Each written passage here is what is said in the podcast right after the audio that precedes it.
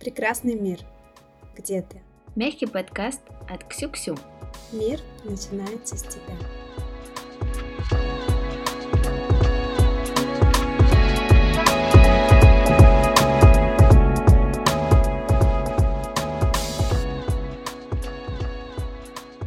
Привет, Ксю. Как поживаешь? Я отлично, а ты? Мой мир по-прежнему прекрасен. Ну что, давай расскажем нашим слушателям, о чем будет наш подкаст. Да, давай. Планируется и мечтается, что этот подкаст будет о поиске красоты в повседневности и о том, как делать жизнь ярче и насыщеннее. И мы планируем не только обсуждать, где искать вдохновение в работе, отношениях, книгах или соцсети, но и будем предлагать конкретные инструменты и делиться личным опытом, как же это воплотить в жизнь. Вместе со спикерами в каждой серии мы будем раскрывать секреты и секретики, помогающие находить радость в обыденном и превращать ежедневные вызовы в возможности для роста и своего саморазвития.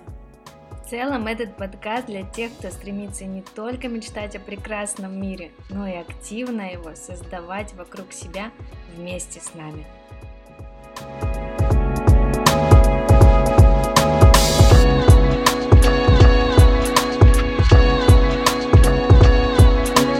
Сегодня у нас на подкасте замечательный наш друг, антрополог и преподаватель школы образования Висконсинского университета Макс Якубовский. Привет, Макс! Привет, Ксю-Ксю! Прекрасный мир. Где он, Макс? А, это очень интересный вопрос, а, и я думаю, что ответить на него можно а, разными способами. Я думал, когда вы попросили прийти к вам в подкаст, и я в связи с этим вопросом про прекрасный мир, понятно, что нельзя оторваться от тех исторических обстоятельств, в которых мы находимся. Поэтому много думал в связи с э, убийством Алексея Навального и тем, что люди про это говорят. И я понял, что хочу ответить на вопрос про прекрасный мир, исходя из двух важных тезисов, в которых мы оказались в общем в недавнее время. А, первый тезис – это про роль личности в истории. Мы жили в течение всего 20 века со страшным ощущением того, что историю вершат некоторые вожди. Неважно, это э, Николай II, это Сталин, это Ленин, это Гитлер, это Черчилль. Но мы жили с ощущением того, что вот великое в нашей жизни создается каким-то великим человеком. А, и убийство Навального показывает, что эта идея, она никуда от нас не ушла люди вдруг стали писать про то, как они потеряли надежду, как они потеряли что-то. И мне кажется, сегодня очень важно вспомнить о том, что на самом деле ни Черчилль, ни Сталин пишут историю. На самом деле история создается нами, простыми людьми, когда э, люди сравнивают вот у Алексея Навального были великие идеи о великом изменении в России. А, но все великие идеи не будут не иметь никакого смысла, если каждый из нас не делает великих дел в своих масштабах. Если ваше великое дело сегодня помочь вашей бабушке дойти до поликлиники, так это и есть великое дело. Вот так создается история. Она не где-то там, в учебнике. И вот это вот абсурдное представление о том, что вот это величие и, следовательно, прекрасная Россия будущего в руках одного человека, мне кажется, она абсурдна, и нам надо бороться с этим внутри себя все время. Потому что никто нам не даст прекрасный мир. Нет такого человека, который придет и скажет, все, прекрасный мир построен, держите. Возможно, это было когда-то, если верить тому, что написано в Священном Писании, когда-то Господь сделал этот прекрасный мир для нас и дал его нам в руки. Но опять же, как показывает Священное Писание, мы просрали этот шанс. Теперь для того, чтобы, если мы хотим какой-то прекрасный мир иметь, ну, нужно самим его для себя делать. Второй тезис, который с этим э, отчасти связан, э, связан с важной идеологией капитализма, в которой мы растем, все, в которой мы перманентно находимся. Один из важных тезисов капитализма – это такая постоянная фиксация на результате – Нам все время говорят, сделай больше, прыгни больше, подтянись больше раз, а, заработай больше денег, получи больше образования. И вот эта вот постоянная фиксация, что и у этого есть обратная сторона. Мы забываем, что результат, он же всегда в будущем. То есть идея нацеленности на результат – это когда вы фиксируетесь на том, что вас ждет через какое-то время. Неважно, это день, месяц, неделя, год. А, посмотрите на всю рекламу вокруг. А, она все время про это, про то, что где-то там. И мы забыли о том, что жизнь это на самом деле никогда не результат. Важно помнить, что вот эта знаменитая фраза о том, что да, прошлого уже нет, а будущего еще нет. Мы на самом деле живем сегодня, сейчас, вот здесь, прямо сейчас. Не будет никакого потом прекрасного. Если ты хочешь прекрасное, оно должно быть здесь и сейчас. В твоих руках сделать это прекрасное. Если это прекрасное принять горячую ванну с аромамаслом, сделай это прямо сейчас. Это процессуальная штука. И здесь вторая важная вещь, э, которая заложена в идее капитализма. Она как будто обещает, что вот прекрасный мир, так же как и счастье, что это как будто оно там, и в него можно один раз прийти. Это неправда. Не бывает никакого точки. Счастье это никогда не точка. Прекрасный мир это никогда не точка. И вообще, мне кажется, патологически ненормально думать о том, что можно быть все время счастливым. Но это абсурдно. Ну, во-первых, не надо забывать, что мы биосоциальные существа. И условно наше представление о прекрасном очень зависит от наших гормонов, а они меняются в течение дня, в зависимости от того, что вы съели, какой сейчас э, период цикла у женщин и так далее. И так далее. То есть очень много факторов, которые могут влиять на ваше самоощущение. Поэтому рассчитывать, что счастье или прекрасный мир, он будет континуально бесконечен, но где-то в будущем, это тоже ловушка. Это такое когнитивное искажение, с которым нужно постоянно держать в голове и постоянно думать об этом, чтобы уметь понимать, принимать решения, в которых вы сможете это счастье и этот прекрасный мир сделать здесь и сейчас для себя. Макс, спасибо большое, что поделился понятием вообще поиска прекрасного мира в нынешних реалиях. И хочется так немного подытожить то, что ты сказал на простом языке, а, что мир начинается с каждого из нас, да, что жить надо в настоящем, и что нельзя забывать, что гормональные циклы очень важны в нынешних реалиях тоже, и что мы а, реальные люди с реальными чувствами, эмоциями и процессами в теле. А, Макс, вот поделись, пожалуйста, как профессионал, как антрополог, Справедливы ли вообще мысли о том, что человек с момента своего существования то и делал, что воображал себе реальности и миры? Это очень правильный вопрос, и вообще современная антропология ввела новый термин, которого до этого не было. А, мы привыкли, да, что мы, кто, кто мы как биологический вид? Homo sapiens sapiens, да, то есть это про нас известно. Мы человек разумный.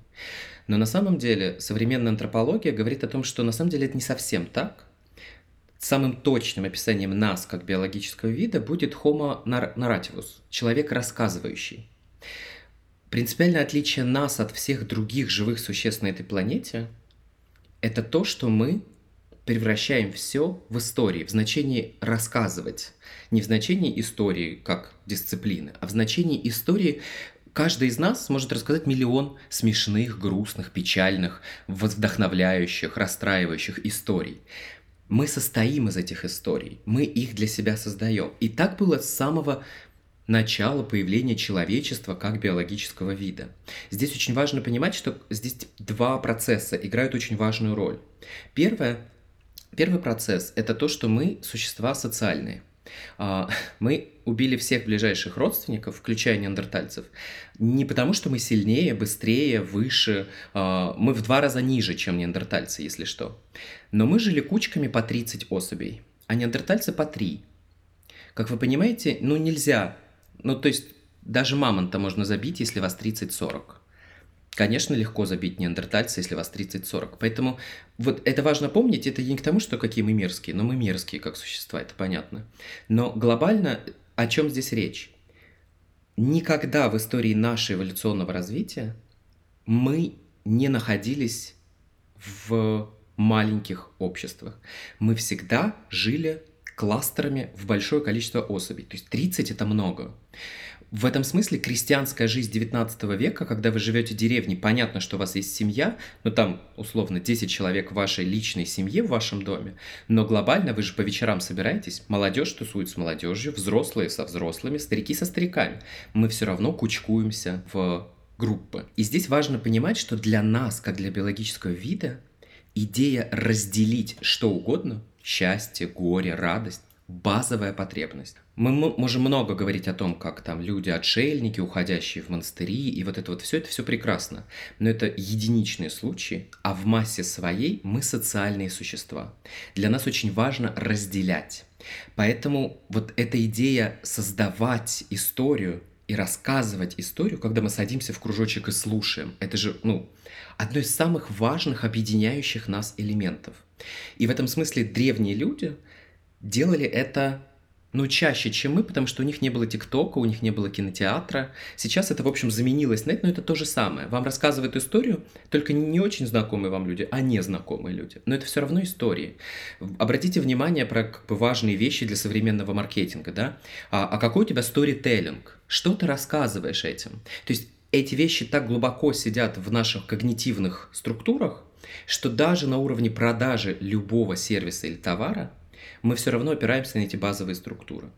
Вторая вещь, если уходить в историю да, нашего биологического вида, это э, чувство, которое, в общем-то, является движущим и работает до сих пор. Это чувство страха. История, рассказывание истории – это очень мощный инструмент преодоления страха. Вообразите себя 40 тысяч лет назад где-нибудь там, я не знаю, в Арамейской пустыне. Там была не пустыня в этот момент. Это прекрасная саванна, много еды, не надо ничего делать, у вас растет еда, бегает еда, вы живете, то есть 20, э, там условно, вы тратите на охоту и собирательство 3 часа в день. Остальные 21 час, ну 8 вы еще спите, ну и 14 остается на ничего не делание. Скорее всего, вы рассказываете друг другу истории. Это вот современная антропология базируется на этом, что так проходила жизнь. А теперь представьте, что вдруг посреди бела дня, то есть у вас нет сомнений, что есть день и ночь. Вы это видите глазками каждый день, да? Вы видите появляющуюся луну уходящую, солнышко каждый день видите. И вдруг посреди бела дня у вас исчезает Солнце. Сегодня наука нам отвечает на этот вопрос, просто затмение, да, то есть так случилось, что Луна встала поперек Солнца и Земли, и случилось тенечек. Но 40 тысяч лет назад в вашей голове нет понятия науки, и вы видите такое явление. Каков будет ваш шок? Ну, просто колоссальный. Если кто-то видел в современности полное затмение, когда полностью исчезает Солнце, это в принципе производит шокирующее впечатление, хотя мозг понимает, что происходит но страх все равно присутствует. Чтобы справиться с подобными вещами, люди как раз придумывают истории. Это способ преодоления этого страха.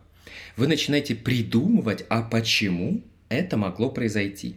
А дальше мы это делаем абсолютно совсем на свете. Например, я не психолог и не буду уходить в психологию. Но я думаю, что каждый из вас может сейчас, слушающих нас, вспомнить прекрасную историю, как вы рассказываете, почему вы расстались со своим там, эксом, у вас же будет для этого готовая история. Это я к чему? К тому, что нарративизация, то есть превращение в рассказывание, это важный психотерапевтический элемент, с которым мы живем очень давно. Он начался из страха. А дальше любую эмоцию, которую мы хотим преодолеть, нам нужно преодолеть при помощи рассказа. Не случайно в психотерапии очень важно разговаривать. Вас же все время просят, говорите. Если вы будете молчать, ничего не решится потому что это наш способ коммуникации с миром. А дальше, как бы современная совсем гуманитарная наука вообще зиждется на представлении о том, что никакой реальности нет, кроме той, которую вы превратили в текст. В этом смысле современная наука говорит, что вот представьте, вы стоите и вдруг падает дерево. Вы же слышите звук падающего дерева. Ну, то есть ни для кого не вопрос, что будет звук упавшего дерева. Если я убираю вас при этом оттуда, там нет ни одного человека, падает дерево. Звук остается? Звук остается. Это движение воздух, волны в пространстве. Физически звук будет. Имеет ли смысл этот звук, если там нет человека? Вот, вот тут начинается как бы самое интересное. Да, будет звук, но какая разница, есть он или нет, если его никто не слышал и не видел. Поэтому как бы возникает вопрос, наверное, в масштабах универсальной вселенной закона сохранения массы энергии, конечно, это имеет смысл. Но мы достаточно мелкие для того, чтобы осмыслять такие большие пространства, как Вселенная, мы не Господь Бог. Для него, наверное, все это имело смысл, и как-то где-то упавшее дерево на Земле отразилось, значит, там всплеском новой жизни где-нибудь на другом конце галактики. Но в нашем с вами мире, если никто не видел падающее дерево и не может про это рассказать, то это и не имело смысла. Сколько явлений происходит каждую секунду в уголках планеты, которые мы не видим. На дне океана, например. Какое это имеет отношение? Никакого. Мы никак с этим не связаны, это никак на нас не отражается. А если это явление увидит человек, что-то там произошло, не знаю, подводное землетрясение, он увидел, всплыл и рассказал. Вот теперь это событие, теперь это факт реальности. Поэтому, возвращаясь к первому вопросу, важнейшая часть сохранения вообще как бы морального представления о себе, представления о прекрасном и о прекрасном мире – это способность рассказать себе прекрасное об этом мире. Тут же от нас в реальности зависит очень много. Я сейчас не призываю к некоторому такому эскапизму, когда вы закрываете на все глаза, бежите, там, я не знаю, ныряете в фантазийные книжки и, и, и делаете вид, что мира не существует. Речь не об этом. Да, возвращаясь опять же к политическим ситуациям. Конечно, убийство Навального – это потрясение для всех. Понятно, что тем, кто остался в России, страшнее, чем тем, кто уехал из России. Потому что это произошло внутри страны. Это значит, что вы как бы под, в зоне риска с этим происходящим. Значит ли это, что они должны быть парализованы и ничего не делать? Или э, сделать вид, что ничего не произошло и делать вид, что никто не убивал Алексея Навального? Нет. Но значит ли это, что их прекрасный мир на этом закончился? Конечно, тоже нет. Ну, то есть здесь важно понимать, что вот вернемся в историю науки, да. В Советском Союзе наука была запрещена в, в гуманитарная, в, в очень идеологическом смысле. Заниматься современностью было нельзя. Лучшие, виднейшие ученые занимались изучением античности. Почему? Нет идеологии. Это не имеет отношения к современности, и люди, не расходуя свой, не закапывая свой потенциал, а реализовывая себя полностью, занимались просто тем, чем безопасно заниматься. Я не к тому, что это прекрасно, да? Понятно, что ситуация, в которой вы не можете заниматься чем хотите, ужасна по определению. Когда вы не можете быть кем вы хотите, это ужасно. То есть это как бы базовый наш тезис. Но это не значит, что на этом заканчивается мир, это не значит, что на этом надо сложить лапки и сказать, что все, ничего хорошего в мире нет. Просто обратная у этого сторона, я сейчас нахожусь в одной из самых в кавычках, свободных стран мира. При этом нахожусь в элитном месте. Да, то есть у меня третье в мире по рейтингу School of Education э, в, в мире. То есть здесь лучшие люди, вот прям сливки сливками. Значит ли это, что я пребываю в постоянной идиллии, восторга, где тут все прыгают, бегают и пукают радугами? Да, конечно, нет. И здесь есть люди, и здесь есть вещи, которые иногда удивляют и поражают. У нас, э, ну, просто для тех, кто не следит за локальной новостной повесткой, объясню. Два месяца назад неонацистский марш шел по городу. Ну, то есть настолько разные вещи могут происходить в разных вещах. То есть я к тому, что, еще раз возвращаясь к этой идее, нет точки, которая есть прекрасный мир. Нет такого, что вы уедете сейчас на, а, я не знаю, на, на, в Корсику, и вот там у вас будет идеальная жизнь. Да нет, вы же себя повезете на Корсику. Если вы не можете сделать собственный мир прекрасным в Челябинске, Корсика вам в этом смысле не поможет. Корсика может помочь получать кайф в каких-то других вещах. Но для того, чтобы получать кайф, нужна техника тела получения кайфа от простых вещей. Умение делать прекрасное из того, что уже есть. Не ждать дополнительных условий, которые помогут. Ну, если сидеть и ждать, понимаете, я очень хочу себе частный самолет. В моем прекрасном мире у меня есть частный самолет, на котором я летаю на ту же Корсику. Будет ли когда-нибудь в моей жизни частный самолет? Но ну, я сомневаюсь. Что, я из этого должен сказать, все, моя жизнь закончилась, потому что никогда не будет собственного Боинга?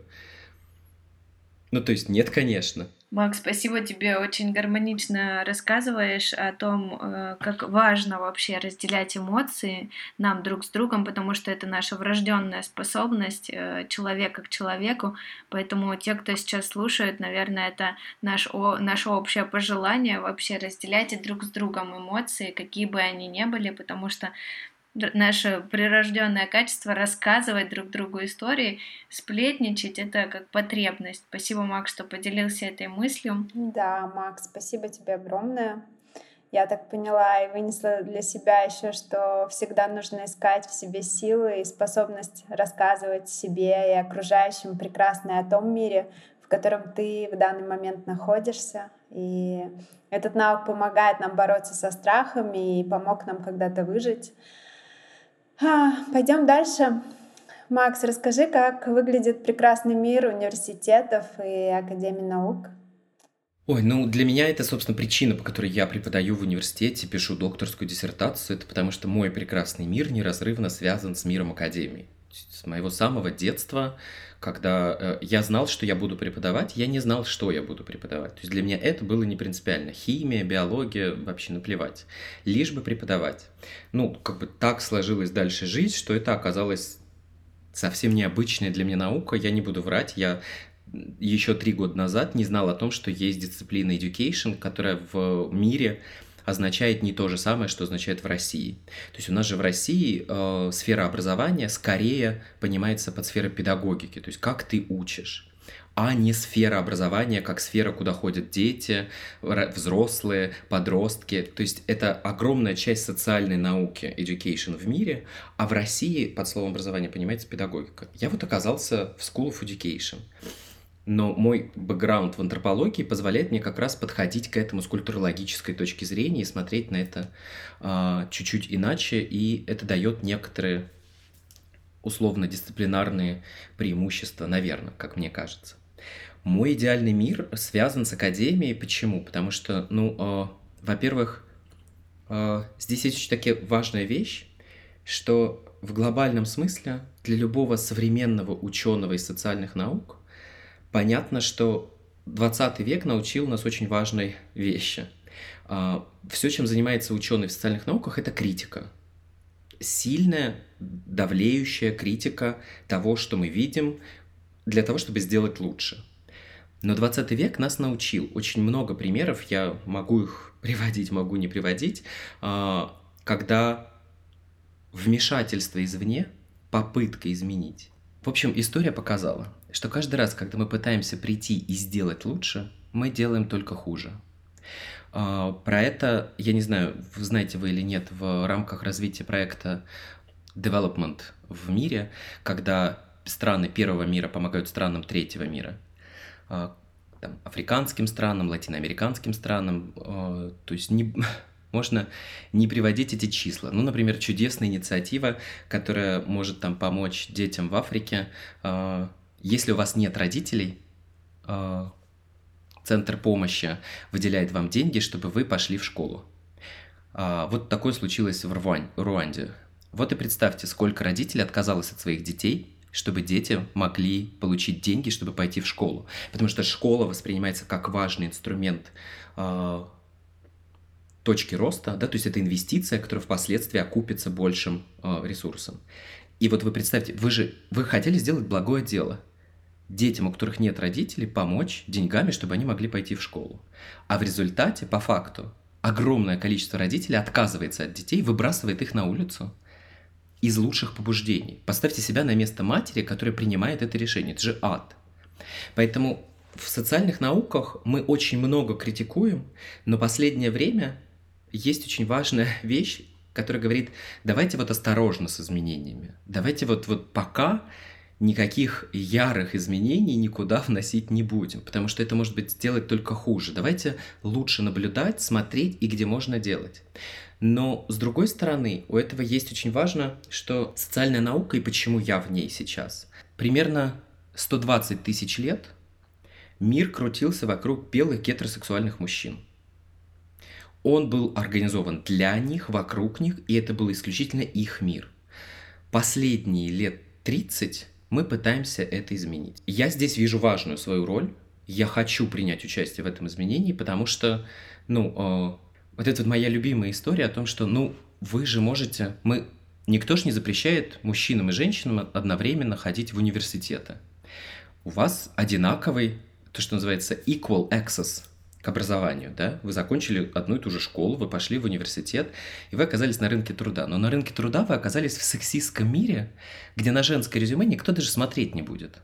Вы чудесную статистику приведу. Вы знаете, что в мире меньше женщин генеральных директоров, чем генеральных директоров с именем Джон в общей совокупности. Но вы понимаете абсурдность мира, в котором мы живем? То есть, да на таком простом примере.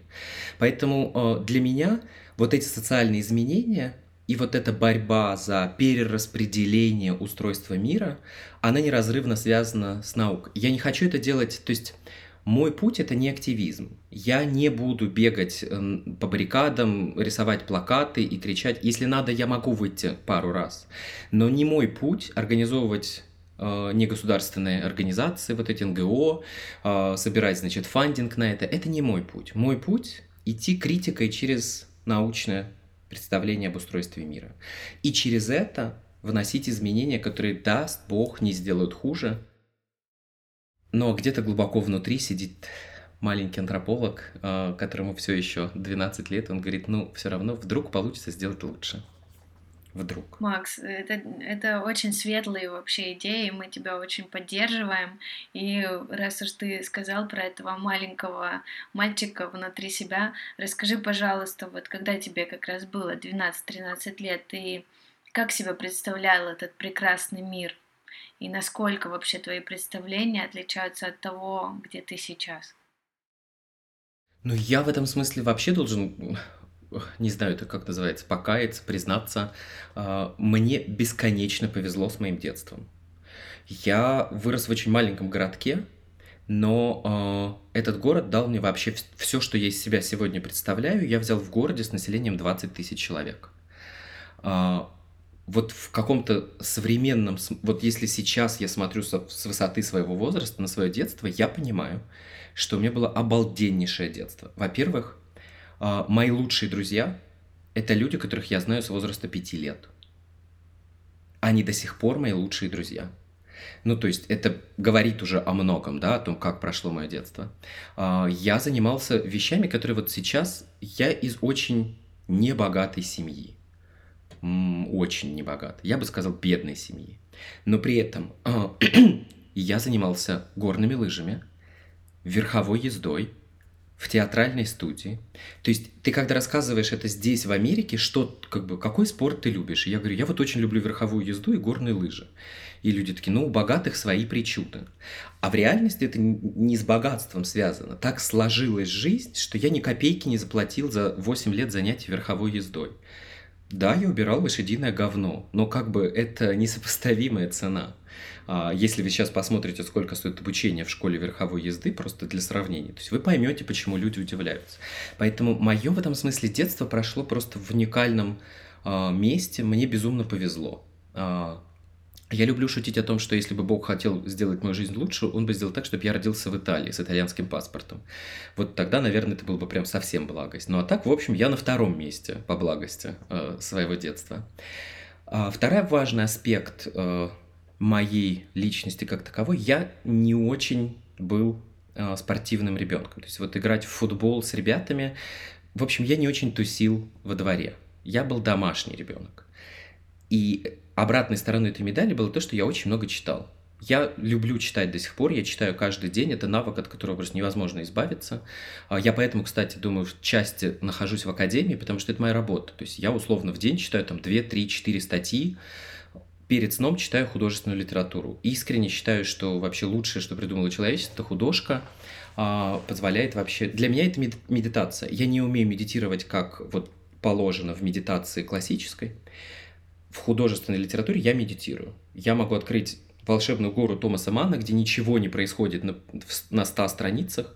Когда на сотой странице Томас Ман пишет «хлопнула дверь», ты подпрыгиваешь в кровати, потому что «ого, вот эта вот движуха началась». Для меня вот эта медитация, от которой я кайфую. Поэтому мой прекрасный мир, конечно, был сконструирован э, великой литературой, да, то есть это английская, немецкая, русская литература. Э, мой прекрасный мир создавался где-то там. То есть мои идеалы мужчин и женщин находились тоже там. Поэтому я бы в целом сказал, что э, когда вот это все формировалось в детстве, второе важное, что произошло, я до сих пор в этом не разочаровался. То есть от столкновения условно с реальностью, возвращаясь нас к самому первому вопросу, а, я вполне мог бы сказать, ничего из этого я не вижу в реальной жизни, поэтому все грустно, все плохо, лег, депрессия, все забирайте. А, но это не так. Я искренне... Да, конечно, я понимаю, что никакого Пьера Безухова в мире не существует. Никакого князя Балконского я не встречу. Но это не значит, что я не могу встретить людей, которые в равной степени меня впечатлят в реальной жизни. Я встречаю таких людей. Это не значит, что я не встречаю плохих людей. У меня тоже есть бывшие, про которых я могу много чего рассказать, как и каждый из нас. Это нормально, это же... Об этом возвращаясь к процессу и результату. То есть один и тот же человек на протяжении вашей жизни может быть вашим прекрасным миром, а потом перестать им быть и быть вашим кошмаром. Это нормально, потому что это жизнь, а жизнь это процесс. И вот важно оставаться в рамках этого процесса и помнить, что, а, ничего не вечно, но в этом же есть важная сила. Помните, да, что было написано на кольце у царя Соломона? Все проходит, и это пройдет. Вот это важно, что вот когда вам кажется, что вот сейчас после убийства Алексея, после того, что происходит на фронте и Авдеевке, неизвестно, как дальше будет развиваться эскалация, неизвестно, чем закончится известно, чем закончатся выборы, неизвестно, что последует сразу после выборов э, или после электорального события в России. Важно помнить, что э, вот в такой критически страшной ситуации помнить, что это не навсегда. Ничего не навсегда. Но важно помнить, что и хорошее не навсегда, и быть к этому морально готовыми. То есть, когда вдруг заканчивается, условно, заканчивающийся отпуск не должен приносить вас в депрессию. Почему? Потому что, ну, как бы, начните себя готовить к тому, что отпуск – это же период. Кайфуйте в течение этого периода. Ну, вообще странно делить мир на отпуск, не на отпуск, прекрасность мира. Просто смотрите, я на самом деле на днях кому-то говорил о том, что про свою работу. Больше всего на свете я люблю разговаривать. Я болтун я могу нон-стопом, не останавливаясь, несколько часов подряд. Мне сейчас за это платят деньги. Но что может быть лучше? Я вот стою в аудитории перед студентами, рассказываю им и понимаю, что мне классно. А в конце месяца мне за это приходят деньги. Я думаю, вот это вот вообще просто ситуация. Это не значит, что мне не бывает грустно, это не значит, что я не бываю в депрессии. Иммиграция в США далась мне тоже непросто. Все новогодние праздники я не поднимался с кровати, потому что мне было ужасно грустно. Я чувствовал себя страшно одиноким, брошенным в чужой стране, никому не нужным, без друзей и родственников. И мне казалось, что моя жизнь закончилась. Но как бы посмотрите на меня сегодня. То есть разница между 1 января и серединой февраля вы видите в эмоциональном состоянии, она кардинально отлично. Почему? Потому что это и есть жизнь. Значит ли это, что я там через какие-нибудь полгода меня в очередной раз не накроет приступ тоски по родине и невозможности вернуться в любимую страну, а, в которой я родился, в любимый город, в котором я вырос? Не значит. Но сегодня мне хорошо, и я сегодня сейчас пойду вот на занятия, вести занятия, и снова буду стоять и думать, боже, как классно. Я говорю, а мне еще и деньги за это платят. Макс, мы все очень понимаем тебя, и раз... я очень разделяю твои взгляды. Прекрасный мир действительно начинается с каждого из нас, и иногда он бывает не прекрасен, и все надо принимать. Да, Макс, спасибо. Это отличная фраза, которую ты поднял. Все проходит, и это пройдет. Всем не стоит забывать об этом. И в самые тяжелые, в самые радостные времена напоминать себе. А, расскажи, что бы ты пожелал нашим слушателям? У меня есть любимый э, текст, который я очень люблю. Я э, надеюсь, все его любят примерно так же, как я. Это Гарри Поттер. Э, я считаю, что Роулинг создала потрясающую вещь, попала уникальным образом в лучший мировой контекст традиции волшебной сказки, а жанру волшебной сказки несколько десятков тысяч лет. Возвращаясь к тому, да, что мы рассказывали друг другу, вот волшебная сказка, где есть герой и есть злодей, и герой обязательно победит злодея, если пройдет через испытание, это вот один из самых старых способов рассказывания историй. Почему? Они учат нас а, тому, что, вот если вспомните в Гарри Поттере, он прям такой вот ничего не боится, и он герой с самого начала? Нет. Эта история не про это, а это история про то, что ему тоже страшно. Но герой от негероя отличает то, что герой страх преодолевает. Он не позволяет страху себя парализовать. А, и это вот важная вещь, которую мы можем вынести из волшебных сказок, о том, что все вольж...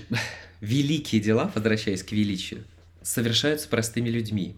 Помните, это прекрасная история, когда Сэм и Фродо несут кольцо в Мордор? А, это другой мой любимый текст, да, «Властелин колец» и Толкин обожаю бесконечно.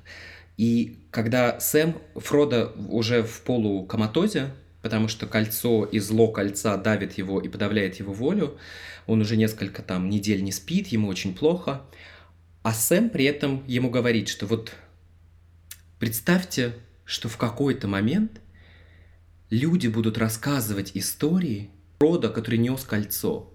А Фрод ему говорит, ну почему только про Фрода? Еще и про Сэма. На что Сэм говорит, о нет, вы что, я же самый обычный человек, зачем про меня рассказывать историю? А Фродо ему объясняет, а ты не понял, что все великие подвиги совершаются простыми людьми? Что нет вот того великого героя? Что великий герой — это ты здесь и сейчас, не кто-то там. И это вот что мы можем вынести из этих текстов. А второе — это чудесные слова Дамблдора, которые он, когда у Поттера происходит такая борьба между тем, что он похож на Волан-де-Морта, и тем, что он не похож, и Дамблдор говорит ему важные вещи о том, что не то определяет человека, есть в нем тьма или нет тьмы, а то определяет человека, готов ли он повернуться к свету или останется он смотреть во тьму. Вот эти вот силы повернуться к свету, это то, что я пожелаю каждому нашему слушателю, потому что это иногда тяжело, иногда страшнее, чем остаться во тьме. Но именно это нас определяет. Вот в этом состоит великий подвиг каждого из нас. Помнить, откуда идет свет. Даже в самое темное время, а мы с вами знаем, что оно всегда перед рассветом.